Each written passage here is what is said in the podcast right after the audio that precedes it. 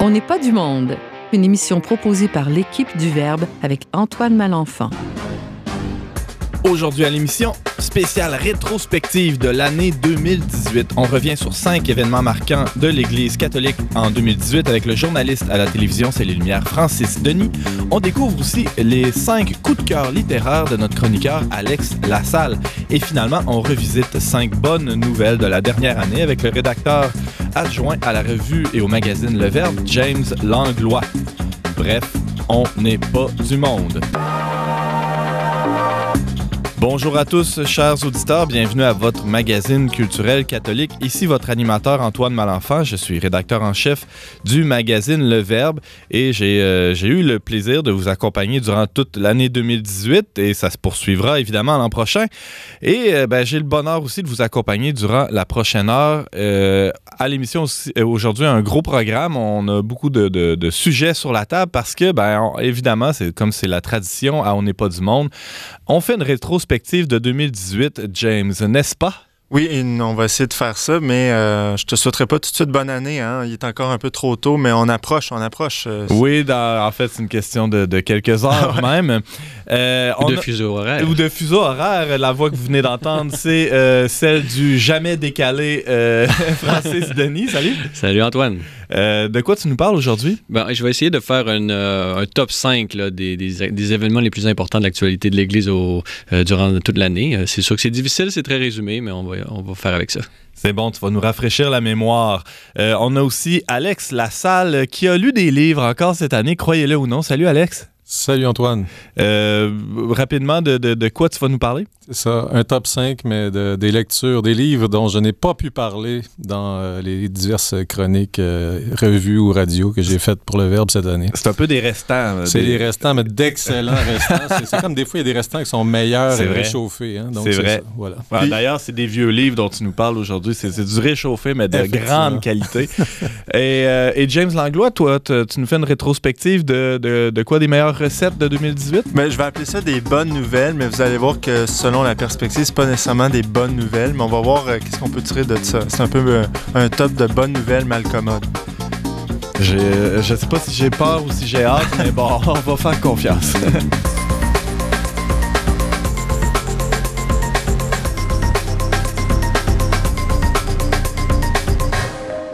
L'actualité ecclésiale de l'année 2018 a été foisonnante, comme évidemment à chaque année, mais, euh, mais spécialement peut-être cette année, peut-être même aussi les, derniers mois. On a souvent en tête les, mois les plus récents, euh, ceux qui euh, se sont écoulés dernièrement, mais l'avantage d'une rétrospective annuelle, c'est de, de, se remémorer peut-être ce qui s'est passé au début de l'année qu'on aurait pu euh, euh, oublier. Francis Denis t'a fait pour nous cet exercice de revisiter les, les 12 derniers mois dans l'actualité de l'Église. Euh, ben, tiens, je te laisse la parole tout de suite. Oui, bon, ben, quel critère j'ai utilisé? ce serait vraiment. bon, j'ai d'abord essayé d'y aller par chronologie. Là, je vais essayer de vous présenter ça. Mais c'est sûr, comme je l'ai dit tantôt, c'est absolument impossible de résumer. Donc, ça, ça va être très succinct et est vraiment euh, partiel comme, euh, comme présentation, mais euh, on, on va faire avec ça. Ouais, Exactement. C'est l'exercice d'aujourd'hui. Gaudete et exultate. Réjouissez-vous et soyez dans l'allégresse. exhortation apostolique du, du, pape François, pour moi, c'est vraiment un document important qui a été fait et publié cette année, au 9, 9 avril, si je ne me trompe pas. C'est environ 30 pages, ce document, sur l'appel à la sainteté dans le monde actuel. Alors, qu'est-ce qu'on peut dire là-dessus? Euh, on s'est dit énormément de choses euh, durant, surtout dans les années euh, autour du Concile Vatican II et tout ça. Donc, euh, c'est des choses à revisiter d'une certaine façon. Et il a dit dès l'introduction, ce document-là n'est pas un traité supplémentaire où est-ce qu'on approfondit un point. Non, non, c'est vraiment pour revigorer, c'est une exhortation pour les fidèles catholiques du monde entier pour qu'ils puissent redécouvrir cet appel à la sainteté, pour qu'ils ne juste pas, justement tombent pas dans le préjugé qui est souvent fait que ah, les saints ne sont qu'une élite, c'est pas fait pour moi, ou c'est que il faut devenir religieux. Exactement. Donc, c'est vraiment euh, dans le but de vraiment revigorer un peu là, cette notion et, et cette, euh, cette, cet appel euh, universel vraiment à la sainteté. James. Moi, je trouve que ce petit document-là, c'est vraiment un incontournable. Puis, ce qui m'a beaucoup euh, touché, c'est le fait que le pape a écrit au-dessus et il nous parle vraiment directement comme un père parle à son enfant dessus. euh, donc, je trouve ça très touchant. Et si je ne m'abuse, c'est peut-être la première fois qu'un pape écrit de cette manière. Ah, ça, je pourrais pas dire. là. dans Je- un encyclique du ben, ouais, une un exhortation. officiel, ouais, ouais. une, une encyclique, euh, c'est sûr, c'est plus euh, euh, solennel. Là, c'est vraiment personnel. Bon, habituellement, les exhortations viennent après un synode. Là, c'est vraiment quelque chose qui lui a passé par la tête ou dans le cœur, ou c'est ce quelque chose peut-être étant l'Esprit Saint lui-même. Et donc, on voit vraiment pour lui que c'est important euh, la sainteté aujourd'hui. Et il comment je pourrais dire, démocratise, on pourrait dire un peu là, cette euh, théologie euh, de la sainteté, cette théologie des, des, des vertus puis de la vie euh, chrétienne. Sans édulcorer, hein, faut dire démocratise, faut, ça peut être perçu péjorativement, mais c'est pas du tout ça le, le- Non. le sens. Non, non, et ce qui veut dire, c'est que tous sont appelés, donc Voilà. tous peuvent le devenir. Et euh, il ne faut pas nécessairement... Donc, et donc là, il fait une analyse une- un peu euh, euh, vraiment, justement, particulière d'un ton convivial sur qu'est-ce qui peut faire en sorte que qu'on qu'on se décourage de la sainteté ou qu'on pense que c'est pas accessible et tout ça. Donc, il, grossièrement, là, il fait euh, même une analyse de deux courants qui appellent hérésie, pourrait employer un terme vraiment, disons, Pas très 2018. non. ben, ben, on peut, on sait jamais, ça peut revenir à la mode. Et donc, qui, qui, qui sont le gnosticisme et le pélagianisme, qui sont pour lui des élitismes euh, narcissiques et autoritaires, finalement. Parce que si Hmm. on s'y lance, on peut, on peut tomber dans des, euh, dans des excès, justement, et de penser que c'est justement une, une, une petite élite. Deuxième élément marquant, Francis Denis de 2018 dans l'actualité ecclésiale selon toi. Oui, ben pour moi, c'est le 50e anniversaire euh, d'Humanité et, de, et la canonisation de Paul VI. C'est deux choses euh, qui, qui vont de pair, euh, selon moi. Euh, bon, que- Humanité, qu'est-ce que c'est? Bon, il faut se remettre un peu dans le contexte. Là, 1968, on connaît mai, mai 68, la révolution sexuelle, etc., etc. Puis, Publié en plein mois de juillet, l'encyclique. C'était chaud, c'était chaud. Ah oui, à Rome, il fait très chaud au mois de juillet. et donc, euh, cette encyclique-là, en gros, euh, ce qu'elle disait, c'est qu'elle elle affirmait le principe euh, de l'unité entre la dimension procréative et unitive euh, de la sexualité humaine. Et donc, on ne pouvait pas dissocier les deux. Donc, de l'affirmation de cette unité euh, entre, la, euh, entre la procréation et les rapports conjugaux dans le mariage découle nécessairement la face négative, qui est l'exclusion de de pratiques qui ne sont pas en accord avec ce principe-là, un principe qui est lié à la dignité humaine, là, qui, on, on le rappelle, et donc que sont la contraception euh, et la, les techniques de substitution de la procréation assistée du certain façon. Évidemment, Francis Denis, cette, euh, cette encyclique-là a créé beaucoup de remous. Ça, a- ça a eu l'effet d'une bombe. J'allais dire une petite bombe, mais non, pas, pas, pas si petite que ça. mais 50 ans plus tard, euh, alors que la, la poussière est retombée, on pourrait dire on est mieux, on est plus à même de, de, de constater qu'il y avait quelque chose de vraiment prophétique dans cette encyclique de, de Paul VI. Exactement. Donc, on sait que bon, il y a toutes le- les circonstances autour de la, publi- la publication. Il y avait une commission d'enquête pour examiner la question. Il y avait même un Québécois, Charles de Conin, qui, était, qui faisait partie de cette commission-là.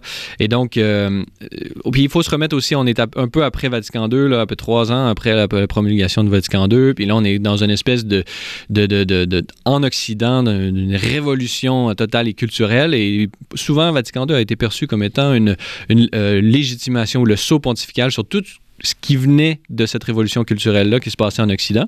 Et donc là, euh, Paul VI, qui était vu comme un réformateur, un peu comme le pape François dans, pour- dans certains milieux, était vu comme un réformateur, quelqu'un qui apportait vraiment un, un nouvel esprit, etc., dans l'Église.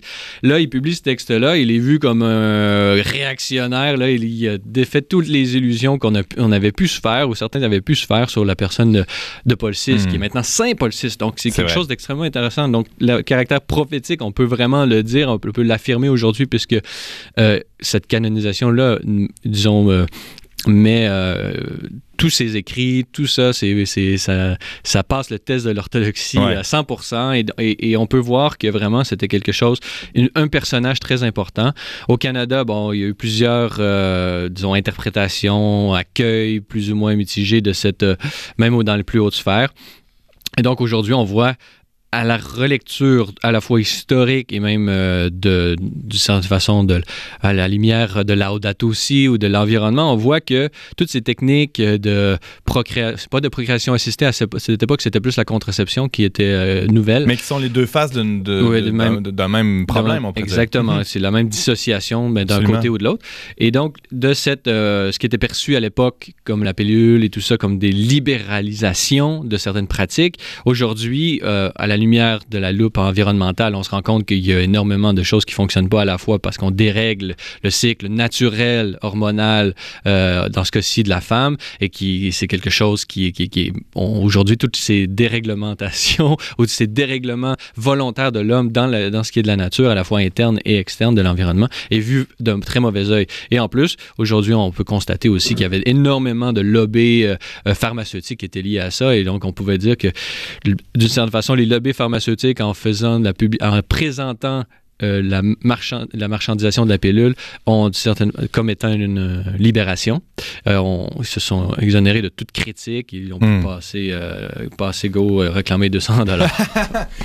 Francis Denis, troisième élément, événement marquant de 2018 Ouais. selon toi dans Ben, l'Église? C'est plus euh, malheureux, mais je le lirais avec la, je le lirais avec la deuxième là, quand même, parce que la crise des, mondiale des abus sexuels. Hmm. On parle euh, justement 50 ans d'humanité, de rejet d'humanité dans bien des cas, 50 ans de révolution sexuelle, et là, 50 ans plus tard, bang, là, on se rend compte de paquets de euh, cochonneries, vraiment, des, des, des, des- pas non seulement des drames, des crimes qui ont été faits par des, membres du clergé et de l'autorité.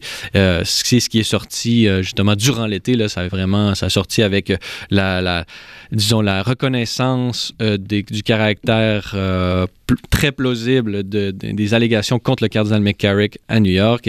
Et, de là est, parti un vraiment dans les nouvelles, surtout américaines, là, ça, n'a cessé de se demander ah pourquoi il a il a, pu gravir les échelons malgré tout, etc., etc. Ça devenait un problème plus seulement euh, de, de quelques cas malheureux, mais isolés, mais il y avait un, euh, on- on- le- un voile se levait sur un, un aspect très systémique des abus, euh, surtout aux États-Unis, mais ailleurs aussi. Oui, ben on se rendait compte que ça avait atteint les plus hautes sphères de l'Église, de Mhm. un, qu'il y avait pu avoir de la couverture euh, volontaire et non pas simplement pour...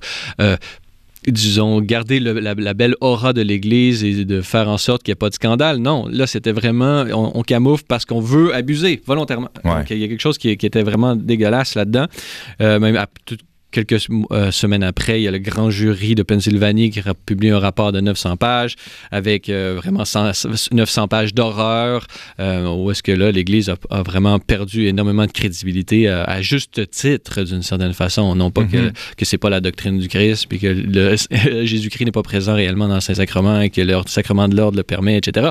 Non, c'est la, vraiment la dimension humaine dans toute sa laideur qui, qui est de- dans l'Église elle-même qui s'est qui s'est manifestée à ce Et donc, quoi dire? C'est- bon, on peut on peut faire son mea culpa, euh, chacun euh, à son degré d'autorité, ça c'est essentiel.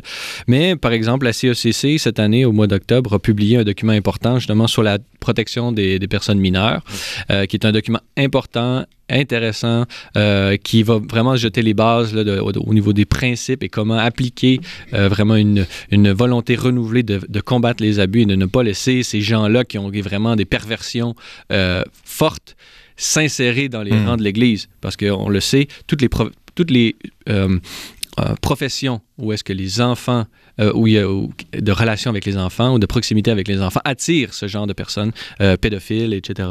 Donc, il faut vraiment euh, qu'il y ait des protocoles extrêmement sévères qui soient mis. Et la CECC a, pro- a- proposé un, document pour tous les évêques du Canada. Et donc, c'est vraiment, euh, vraiment important de faire ça. Et je jetterai aussi un, dernier aspect parce que moi, je, je cons- je consulte, je consulte et je, côtoie beaucoup de prêtres, beaucoup de membres de clergé en même temps. Et ce document-là parle de comment les diocèses devraient approcher euh, le, le- le phénomène nouveau de la honte du clergé qui, par association, se sent euh, vraiment euh, euh, attaqué lui-même dans ce on, on peut imaginer là on se donne c'est comme donner c'est comme se marier une femme se marie avec quelqu'un qui s'avère être pédophile Mhm. donc, on imagine la souffrance de la femme innocente là-dedans. Ben, un prêtre, c'est un peu de la même façon. Lui, il donne sa vie à l'Église et là, il se rend compte que, cette, que, que de ces disons, euh, collègues prêtres euh, ont abusé euh, de leur titre pour vraiment abuser des, enfants. Donc, on peut s'imaginer, c'est un peu une, il y, a un lien entre les deux, entre les deux souffrances et, les diocèses doivent mettre vraiment de l'avant des politiques pour venir en aide.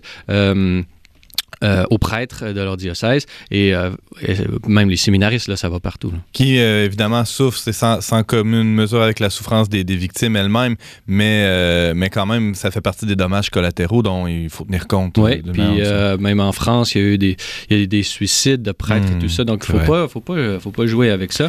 Et c'est important. Donc, cette crise-là, là, on peut pas passer à côté. Malheureusement, elle fait partie de- du- des, des- cinq, disons, événements que, que je considère importants pour la vie de l'Église. Il nous reste deux minutes, Francis Ah Denis, ouais. pour euh, éplucher rapidement les, les deux euh, derniers événements euh, les plus marquants On selon peut toi. pas passer à côté du synode des jeunes, euh, 15e Assemblée générale, qui a vraiment une, une grande importance euh, durant euh, au mois d'octobre. Donc, les évêques du monde entier se sont réunis avec le pape pour discuter euh, de la vocation de, de- de- des jeunes, du discernement vocationnel. Et je- bon, le titre exact, là, je- il y a un autre mot en tout cas. Enfin.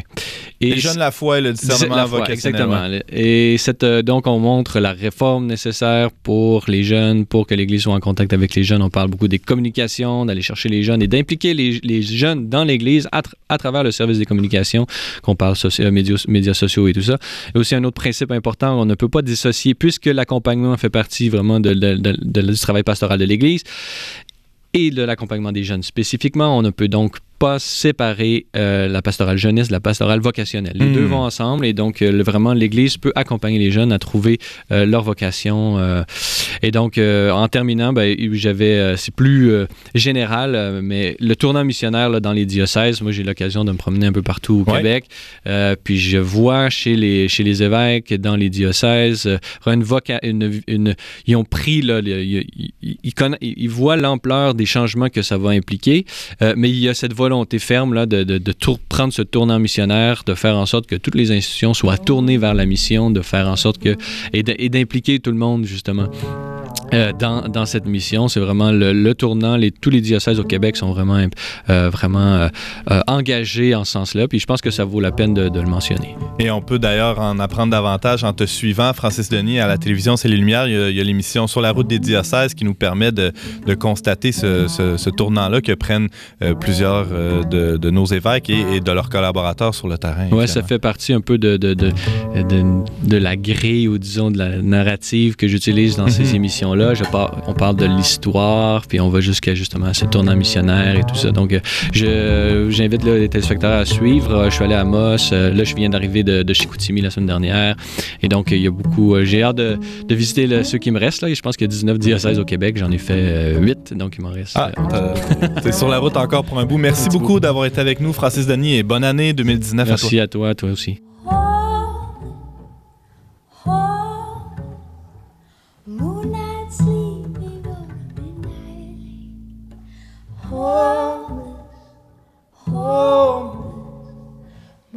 Moonlight sleeping on a midnight lake. And we are homeless, homeless. Moonlight sleeping on a midnight lake. And we are homeless, homeless. Moonlight sleeping on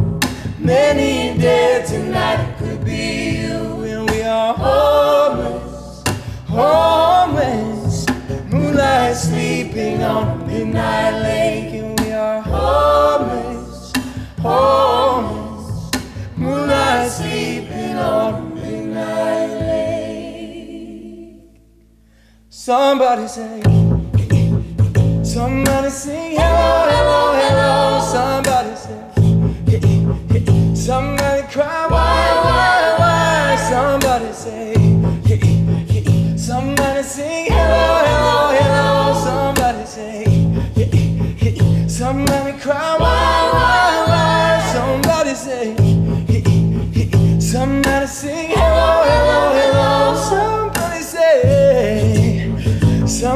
cry.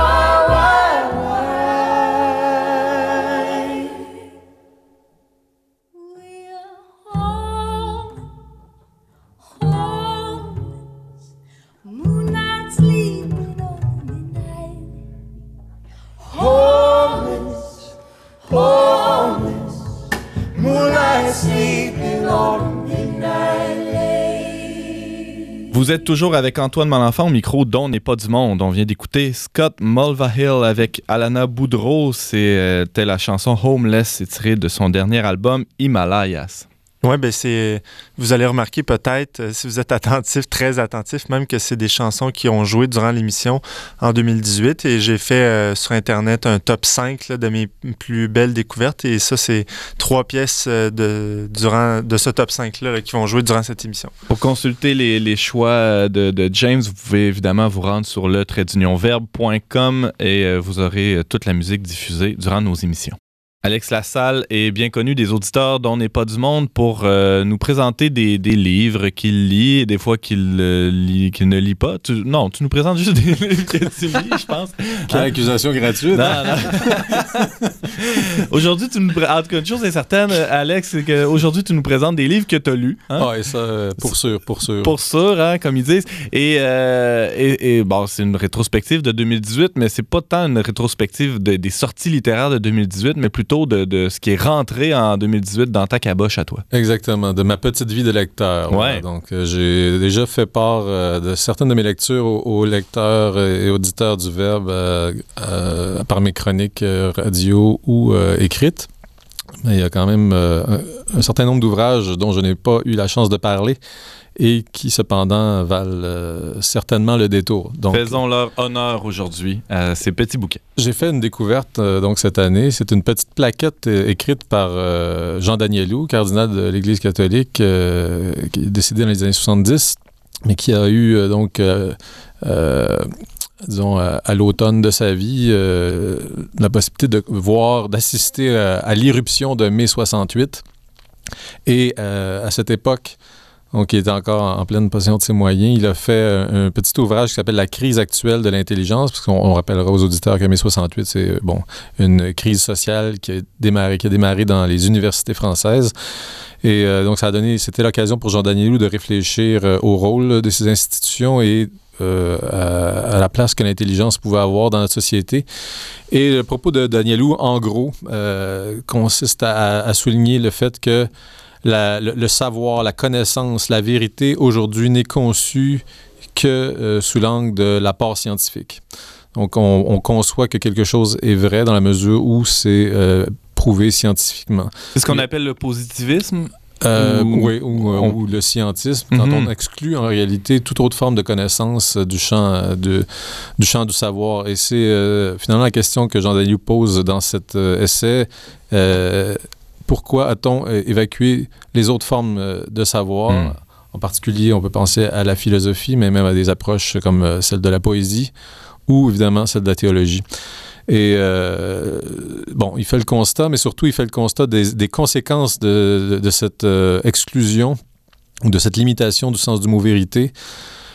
Ça nous a, euh, en un mot, dit-il, empêché d'appréhender le mystère de l'homme dans toute sa profondeur. On peut l'appréhender maintenant sous l'angle de sa matérialité, sa, sa mais évidemment, il y a une dimension intérieure qui échappe euh, au calcul puis aux mesures scientifiques.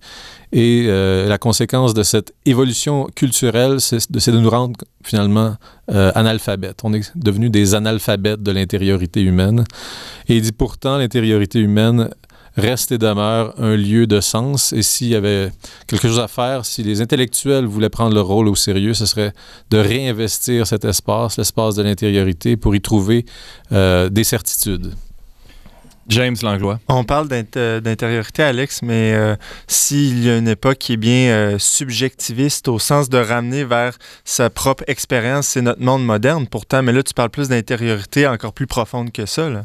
Mais en fait, euh, c'est bien que tu apportes la, la distinction parce que, effe- effectivement, une fois que ce qui ne relève pas du discours scientifique euh, est, est- est mis de l'avant, on va simplement le considérer comme de l'ordre de l'opinion. Et l'opinion, ça reste effectivement quelque chose de subjectif. Donc, c'est quelque chose qui n'est pas solide, dont on ne peut pas tirer de certitude, qui ne peut pas nous permettre d'orienter nos vies, de guider euh, notre action, notre pensée. Danielou fait aussi ce constat que le subjectivisme a empli la culture extra-scientifique, si on veut, le, monde du discours, de la parole, euh, le monde des médias. Mais il dit, euh, en fait, cette dérive, qui est une dérive complémentaire au scientisme, ne doit pas nous faire oublier qu'il y a une réalité de l'homme intérieur et que cet homme intérieur nous donne accès à des certitudes. J'ai peut-être le temps très rapidement de, de- de si- simplement citer une phrase ici.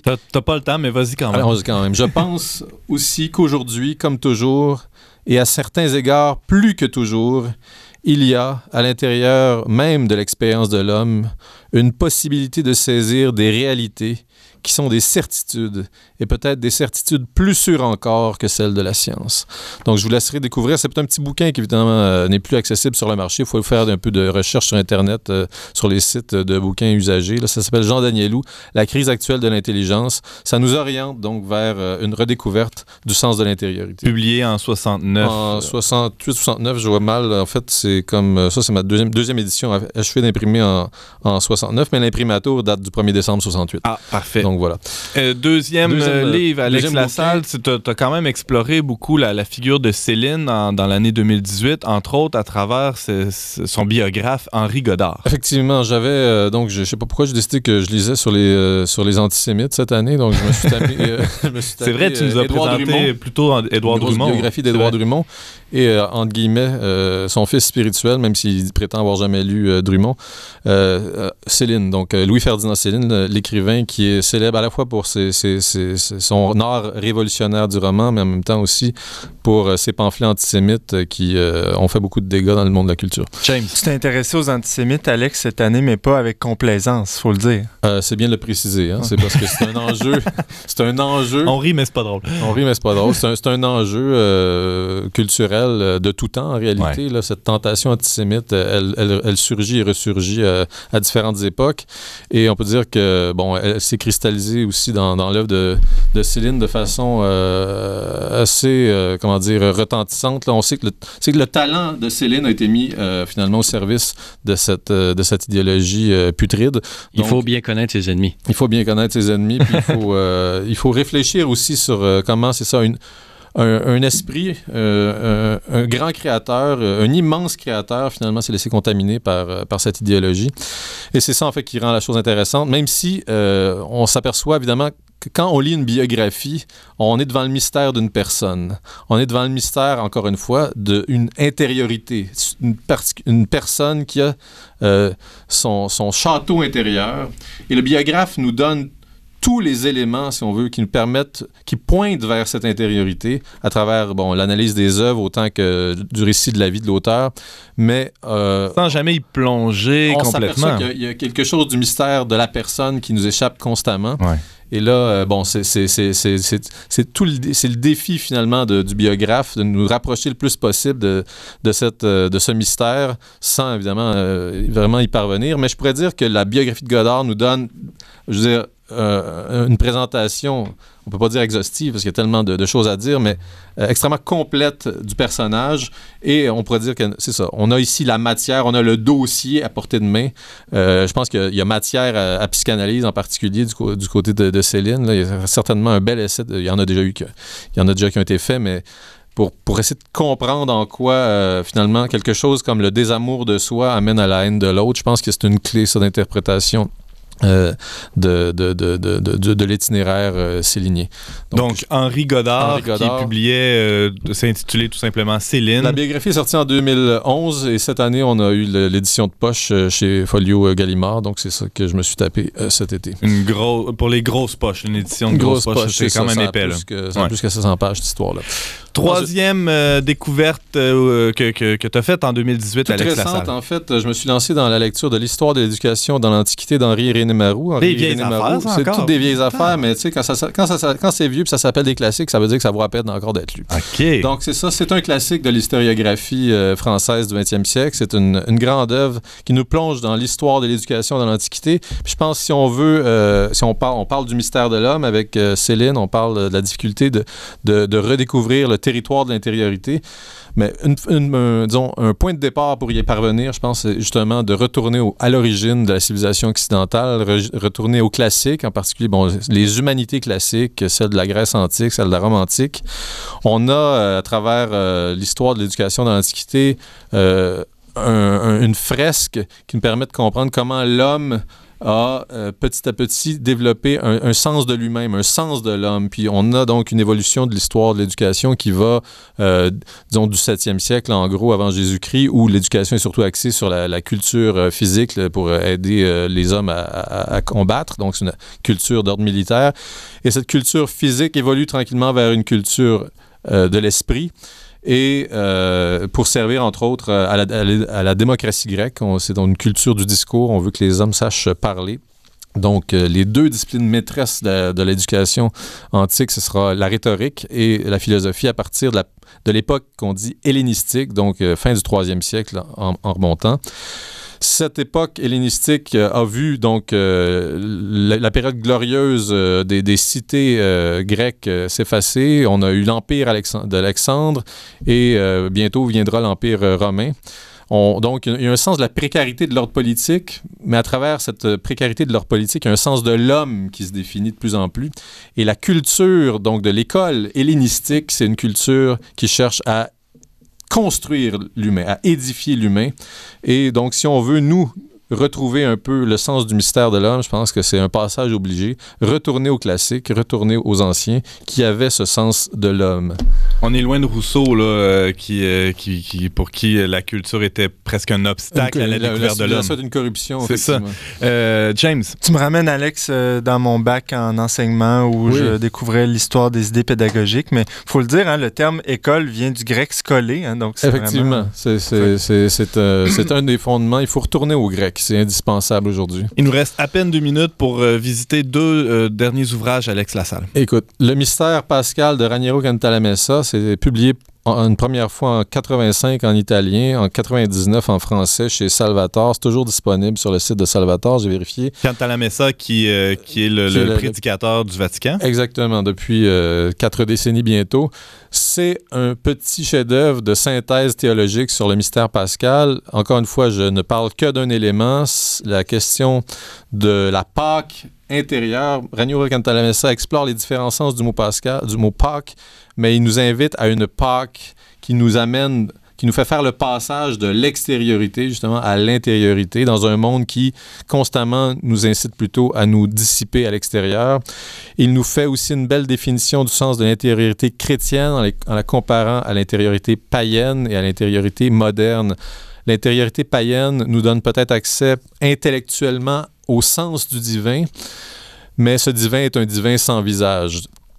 L'intériorité moderne nous donne accès à la subjectivité, mais cette subjectivité, justement, nous enferme un peu dans notre euh, intériorité toute personnelle et Presque donne pas émotive, forcément, ouais, émotive, ne Mhm. donne pas forcément accès à une réalité objective. La spécificité de l'expérience intérieure chrétienne, c'est qu'elle à la fois, elle nous fait, nous fait rencontrer un divin qui est personnel, un Dieu personnel, non pas euh, sans visage, et une, euh, une intériorité qui est objective, nous dit Cantalamessa, parce que Dieu, être suprême, qui se rend présent en nous, qui se rend présent en l'homme, est la réalité absolue. Et à la lumière de cette expérience, à la lumière de cette rencontre de la vérité, ben, on fait la vérité sur Dieu, sur soi et sur le monde. Donc on a une source de vérité, c'est la source la plus profonde, évidemment, c'est celle de l'expérience mystique. Euh, c'est celle de la vie spirituelle au sens de- de- de- du cardinal Lustiger qui disait qu'il n'y a de véritable vie intérieure que de l'Esprit Saint, évidemment. C'est dans ce sens-là que nous oriente Cantalamessa. Et quand on a expérimenté ça, Alex Lassalle, on peut pas garder ce trésor pour nous-mêmes. Il faut savoir le partager, il faut savoir inviter les autres à la vie intérieure. Il faut donc commencer par euh, évangéliser. Et c'est ce que nous invite à faire euh, Sherry Weddell dans Forming Intentional Disciples, un ouvrage euh, paru aux États-Unis en 2012. C'est un incontournable pour comprendre euh, l'aventure de l'évangélisation au début de notre siècle. On est en train de redécouvrir le sens de la mission. Cet ouvrage-là est une des, pierres à l'édifice de la, pensée missionnaire contemporaine à ne pas manquer, donc, euh, pour savoir ce qu'est le kérigme, comment euh, le partager et comment donc ouvrir l'homme à sa dimension intérieure à travers l'expérience de Dieu. On peut espérer une traduction française aussi, euh, peut-être Ça prochainement. serait souhaitable. En tout cas, je la commande. S'il y a un traducteur qui ne sait pas quoi faire là, pendant le temps des fêtes, il peut commencer ça. Parfait. Merci, Alex Lassalle. Tu nous présentais tes coups de cœur littéraires de la dernière année. Euh, merci d'avoir été avec nous. Plaisir.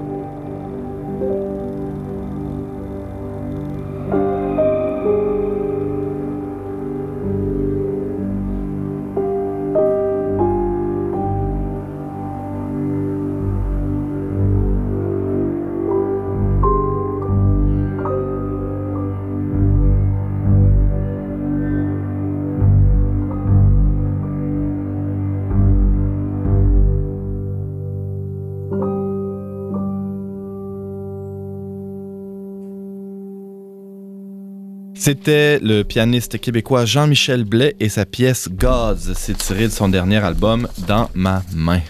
Un de tes albums préférés, James, de 2018, non? C'est définitivement mon top 1 de, mon, euh, de ma sélection musicale et c'est un album qu'il faut absolument découvrir, un album très touchant.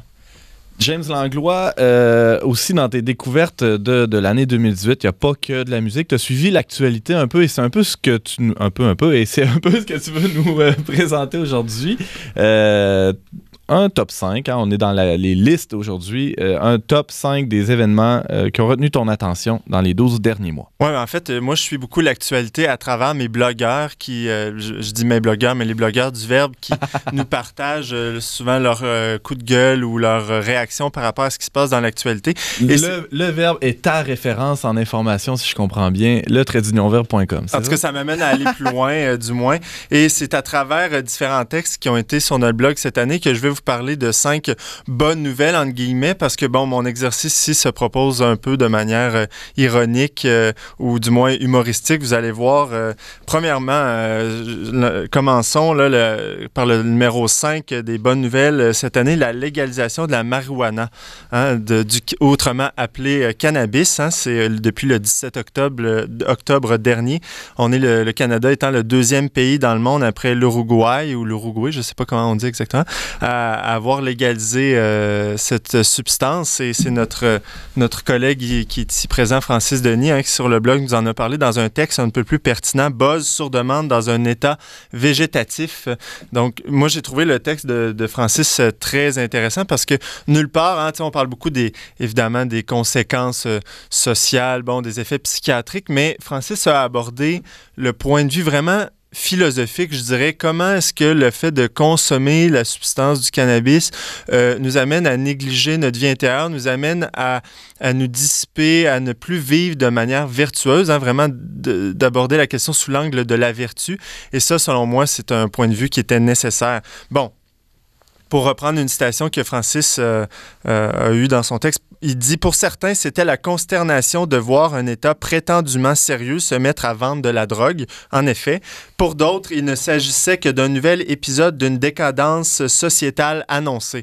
Je ne sais pas si la Et où la bonne nouvelle là-dedans, Je- je- Langlois? non, mais je la sais- cherche encore. là. je sais pas si la décadence, euh, ça a été d'avoir trop de files d'attente, parce que, évidemment, ce qui était surprenant, c'est que ça a conduit des gens à attendre pendant des heures devant les SQDC. Et euh, peut-être parce que c'était peut-être aussi qu'il était tellement euh, gelé aussi que ça allait moins vite là, dans les files ou à l'intérieur de la boutique, je sais pas. Mais euh, donc, file d'attente, file d'attente qui, qui était peut-être causée aussi par des pénuries. hein. Il- il- je lisais un article qui disait que la, la- la pénurie de cannabis a encouragé le marché noir. Euh, paradoxe, premier paradoxe. Euh, et surprenamment, euh, ou pas, les journalistes et les rédacteurs en chef du pays ont nommé euh, cette euh, légalisation-là la nouvelle économique de l'année. Hein? C'est pas la nouvelle culturelle, sociale, mais économique.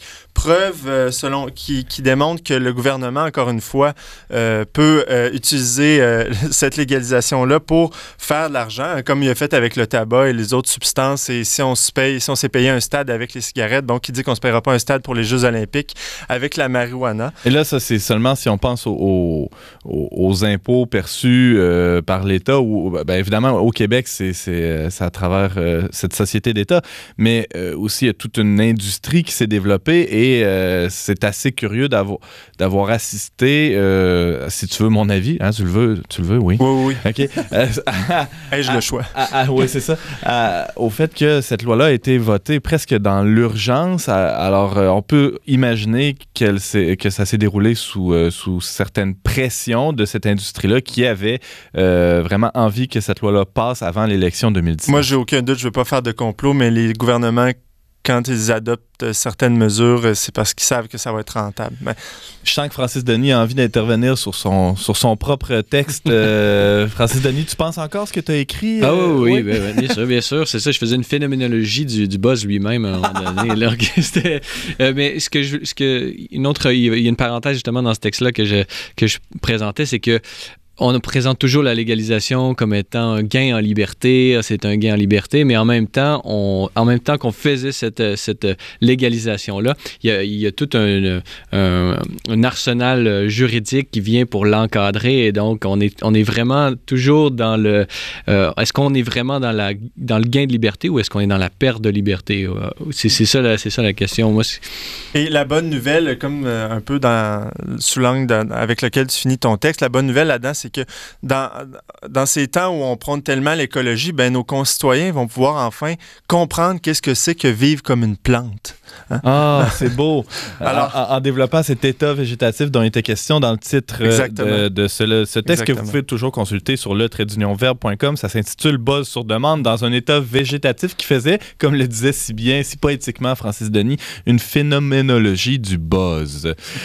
Quatrième euh, événement qui a retenu ton attention, on passe de 5 à 4, euh, Ouais. top 4. Quatrième et troisième qui concernent surtout les femmes. Bon, la première, hein, la Fédération des femmes du Québec, la FFQ, reconnaît depuis le 28 octobre dernier le travail du sexe euh, comme un, un droit de l'expérience des femmes et ils se sont réunis en Assemblée générale extraordinaire. Finalement, ce qui a donné lieu à un texte sur notre blog, hein, notre on pourrait dire même notre amie qu'on connaît de plus en plus, Rose Dufour, fondatrice de la Maison de Marthe à Québec, qui travaille et qui accompagne les femmes prostituées euh, femme qui travaille dans le milieu de la prostitution euh, a écrit un texte, euh, La trahison de la FFQ, sur notre blog, dans laquelle, pour elle, c'est une ignominie là, que la, FFQ ait décidé ça, parce que elle le sait par expérience au contact de toutes ces femmes. Les femmes ne sont pas libres de faire ça. Et ça remonte très loin dans leur vie. C'est inceste pédophile, conjoint de, la mère ou du père, surtout de la mère qui, qui est lui-même un gigolo, comme elle le dit, bon, etc. Les causes sont multiples, elle les développe dans son texte. Et c'est pas anodin, hein, parce que la FFQ dit l'agentivité. euh, elle reconnaît l'agentivité des femmes dans la prostitution, industrie du sexe, incluant le consentement à leurs activités. Donc, qui dit agentivité dit cette capacité des, des individus à être consentants et à être actifs dans leur vie. Puis voilà, tout d'un coup, la prostitution devient dénuée de toute violence, exploitation de tout état de vulnérabilité. La bonne nouvelle, On C'est l'attend que- toujours, oui. c'est que la- il y a beaucoup de- d'organismes et de femmes euh, individuellement qui ont commencé à voir que la FFQ euh, errait complètement et qu'elle ne, ne défendait plus les femmes, en fait, dans, un véritable esprit féminisme. Il y a eu euh, la, la CELS, la Concertation des luttes contre l'exploitation sexuelle, qui a décidé de claquer la porte de la FFQ. Et donc là, la division du féminisme s'opère pour vrai, c'est-à-dire le féminisme intersectionnel qui euh, embarque toutes les, toutes, les, toutes les causes et qui nie finalement la, véritable féminité. Et il se sépare euh, du, vrai, du féminisme et les femmes, les, les véritables féministes, elles qui, qui, qui luttent pour le véritable droit des femmes, ben, euh, commencent à se rendre compte qui est de, vraiment de leur côté finalement. là? Variation sur un même thème pour ton troisième sujet, James Langlois, toujours sur, euh, sur la question du, de, de, de, de l'intimité des femmes. Oui, la rémunéra- rémunération des mères porteuses qui a été euh, évoquée par le premier ministre Justin Trudeau. Ici, il est question de GPA, hein, la gestation pour autrui, donc de louer le ventre des femmes pour faire grandir un enfant à l'intérieur et de les payer pour ce service ou enfin pour cette, euh, cette, euh, ce service ou ce... Oui, oui, on pourrait dire ça. Et euh, c'est une réflexion qui, qui, a été aussi livrée sur notre blog par notre, notre collègue Francis Denis dans un texte qui s'appelait Jamais 203 dans lequel il montrait que, évidemment, la femme est la première victime de, de, cette œuvre-là. Il y a une véritable marchandisation du corps de la femme. Et heureusement, ici au Québec, il y a eu l'ex-ministre de la Justice, Stéphanie Vallée, hein, du gouvernement libéral, qui a réagi en disant on s'oppose vigoureusement à toute législation qui ouvrirait la porte à la marchandisation du corps de la femme. Donc, c'est une mauvaise nouvelle euh, pour- les femmes et, aussi pour les enfants qui deviennent finalement des, des purs objets de, de commerce, eux aussi, qui vont être vendus en tant qu'embryons ici et là, à gauche, à droite, et euh, qui vont être finalement, c'est un clou de plus euh, dans la, vision de l'enfant comme, comme projet, comme objet qu'on peut manipuler euh, selon ses soins selon euh, ses propres désirs et qui n'est plus vu comme un don. Encore là, c'est une bonne nouvelle au sens où les femmes qui vont écouter ça et qui vont avoir l'oreille attentive vont se rendre compte que le prétendument héros du féminisme, Ju- Justin Trudeau, n'est pas véritablement le héros qui- qui- qu'elles pouvaient attendre et qu'ils, encore là, vont pouvoir se départir de lui aux prochaines élections, On mettra un lien, euh, oh, petite pointe ici éditoriale, James Langlois. On, pr- un lien vers euh, un très beau texte de Maria de Coninck euh, sur, cette question-là de la grossesse pour autrui qui, avait ressurgi euh, au cours de l'année 2018. Pour, euh, pour nous, nous, nous parler des limites euh, éthiques euh, assez évidentes de, de cette pratique euh, très douteuse. Un avant-dernier point, James? Oui, je poursuis un peu en politique. Hein. Bonne nouvelle ou mauvaise nouvelle, ça dépend de vos, vos allégeances. Mais la CAQ au pouvoir et Québec solidaire à l'opposition hein, depuis le 1er octobre. Bon, la CAQ qui remporte majoritaire, qui est un, un parti assez jeune, hein, créé depuis 2011 et qui arrive avec 37,42 des suffrages, c'est-à-dire 74 sièges à l'Assemblée nationale. 75 maintenant depuis qu'ils ont remporté euh, Robert Val. Ex- Exactement. Euh, et puis, toi, un peu après les élections, tu as publié un texte euh, sur notre blog qui, que tu as intitulé La saison de la mort, dans lequel tu expliquais que finalement, comme catholique, c'est difficile de se positionner maintenant dans, les élections parce qu'on est soit contre une droite politique, euh, économique et euh, contre une gauche euh, finalement relativiste. Et donc, il y a des enjeux de tous les côtés. Et toi, tu dis, ben, tu as voté un peu le nez bouché euh, devant euh, le- la, la couche. La couche dégoulinante du bulletin de vote. Enfin, Non, Euh, je- euh, j'ai en meilleure estime que ça, la démocratie, mais quand même, euh, c'est parce que je suis enrhumé là, ces jours-ci. Ces jours-là. aussi. Ouais, c'est surtout pour ça. tu disais, bon, finalement, par rapport aux 74 sièges, tu disais, on, on peut pas se targuer d'un triomphe populaire de la CAQ parce qu'avec moins de 38 d'appui exprimé dans l'urne, euh, sans compter que les tiers des Québécois n'ont pas voté. Donc oui, il y a un succès du, du côté de la CAQ, ce qui, ce qui était un certain succès relatif, on pourrait dire. Ce qui ce qui est encourageant avec, ce- avec ces résultats-là, c'est que on dépasse le clivage, euh, le clivage souverainiste fédéraliste hein, qui tient la, politique depuis des années. Bon, euh, ma- malencontreusement peut-être pour certains, mais enfin, on- je crois qu'on on se ramène au, fondement de la démocratie avec la présence de Québec solidaire au Parlement aussi, euh, qui, est en recrudescence. Mais là, ça, on peut peut-être finalement rentrer dans des, dans des vrais débats de fond là, petit à petit, et si on finit par s'éloigner des bottes de Catherine Dorion, là. mais ça, c'est une, autre question. Ce qui est intéressant aussi, c'est que, bon, euh, euh, que, ouais, non, notre premier ministre, euh, Legault? blanc, merci, j'ai un blanc, j'avais un blanc de mémoire, là. Legault, ben lui, est indépendant de fortune, donc euh, on peut supposer que c'est moins pour la finance qui s'en va en politique, et aussi, c'est un gestionnaire, donc peut-être que ça va, ça va aider à avoir une meilleure gestion d'État. Quoique, comme tu dis, ça amène une vision très technocrate aussi. On est vu comme des, des, des, des, euh, des payeurs de taxes, hein, seulement. Économiciste, c'est-à-dire qu'une décision est bonne si elle est bonne pour l'économie. Euh, ça a certaines limites, en effet. Francis Denis. Oui, c'est ça. Sur les bottes de Catherine Dorion, moi, ce que je trouve intéressant, c'est qu'elle devrait faire attention à sa propre euh, attitude devant les médias parce que elle, elle, est un, elle a un peu desservi euh, la cause euh, qu'elle sert, puisque euh, pendant que tous les médias parlaient de ses bottes, personne, on dirait, tous les, tous les médias étaient accaparés par cette question-là. Ils n'ont pas parlé que la même semaine, la CAQ mettait son projet de loi pour réduire le nombre euh, d'immigration, euh, lequel projet le, la- euh, le QS est contre. Donc, Mm. Pour l'avancement ou pour le débat démocratique, ils ont été, même si on a l'impression qu'ils ont fait un coup de pub et c'était très bien, ils ont été contre-productifs pour leur propre idéologie puis leur propre euh, politique d'une certaine façon. Donc, à- gare à Québec solidaire et ce piège de la médiatisation euh, et de la, euh, de la politique spectacle. Sans, compter de la si on c'est sans parler de la profondeur et de la grande beauté du discours qu'elle a prononcé à, à ce moment-là euh, euh, durant cette semaine-là. dont Euh, on a probablement moins parlé justement que son t-shirt. Exact. Mais passons rapidement, il ne faudrait pas, surtout pas que ça fasse partie des- de- du top 5 de- des événements de James Langlois dans l'actualité politique. Il nous reste une micro-minute pour parler de ton dernier, euh, le dernier événement qui, a- popé dans ton radar. Oui, ben, c'est plusieurs événements que je pourrais regrouper sous le terme de démolition du patrimoine. hein. Il y a la, maison Boileau de Chambly qui a été rasée à la fin novembre, euh, qui est une maison bicentenaire qui appartenait à un patriote. Euh, il y a l'église Saint-Sacrement Québec qui va être vendue. Il y a le Château Beauce aussi qui a fait l'objet d'un texte de notre collaborateur Alexandre Poulain. Château Beauce entre indifférence et férocité. Et il dit, Alexandre Poulain, en matière d'habitation comme en matière d'histoire, nos contemporains se vouent avec empressement au culte de la nouveauté. Donc euh, oui, c'est une tristesse euh, abyssale de voir euh, les gouvernements technocrates raser notre histoire et notre patrimoine comme ça. En même temps, il y a des raisons pragmatiques derrière ces décisions parfois aussi. En l'occurrence, l'Église Saint-Sacrement, c'est une charge hein, pour une communauté chrétienne d'assumer le chauffage et les réparations qui sont qui coûtent des milliers par année.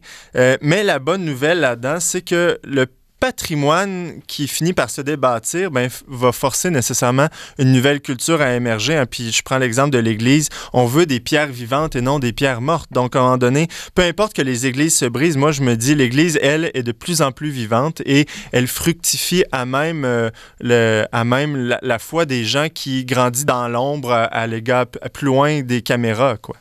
Francis, Euh, euh, oui, oui, très vite. Euh, pour ce qui est des, des bâtiments, justement, euh, on parle du patrimoine religieux. Il y, a des, il y a des monuments qui sont, monuments des églises qui sont reconnus comme étant des, des joyaux. Pourquoi ne pas euh, rétablir les tarifs préférentiels d'électricité pour ces lieux en particulier? Hydro-Québec serait capable de faire ça. Le gouvernement pourrait faire ce genre de mesures. Et justement, ça éviterait de payer deux fois. Pourquoi, le, euh, d'un côté, le patrimoine religieux donne l'argent pour la réfection d'une église, qui est une partie de, ce, de, de, de l'argent euh, des subventions part en, en électricité. Donc, c'est comme l'État qui se paye lui-même à travers. Bon, J'entends déjà des gens euh, déchirer leur chemise sur la, la place publique. là. Les hauts cris euh, s'en suivraient sans, sans doute, mais c'est une avenue intéressante. Et Je James- me dis juste un petit mot de la fin. Ben, peu importe que les bonnes ou les mauvaises nouvelles de l'année qui viennent passer, hein, et les- et il faut se rappeler que dans l'année qui, qui- qui commence, il y en aura d'autres qui nous feront oublier les précédentes.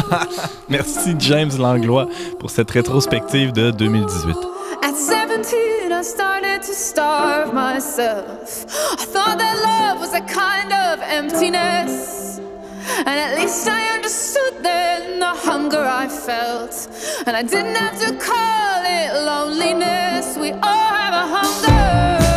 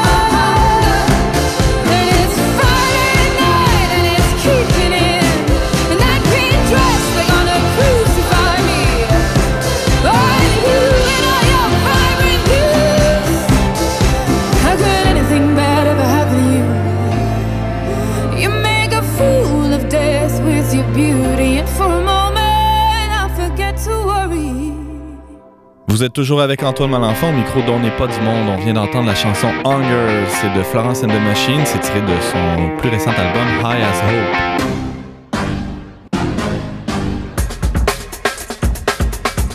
Spécial rétrospective 2018, on parlait cette semaine de cinq événements marquants euh, dans l'Église catholique avec le journaliste Francis Denis, des cinq coups de cœur littéraires de notre chroniqueur Alex Lassalle et euh, de cinq euh, bonnes nouvelles, plus ou moins bonnes nouvelles finalement, avec mon adjoint à la revue Le Verbe, James Langlois. Merci beaucoup d'avoir été avec nous. On vous attend euh, la semaine prochaine, l'année prochaine même, même heure, même antenne pour un autre magazine dont n'est pas du monde. Aux choix musicaux, James Langlois à la réalisation technique, Daniel Fortin à l'animation, Antoine Malenfant. Cette émission a été enregistrée dans les studios de Radio VM.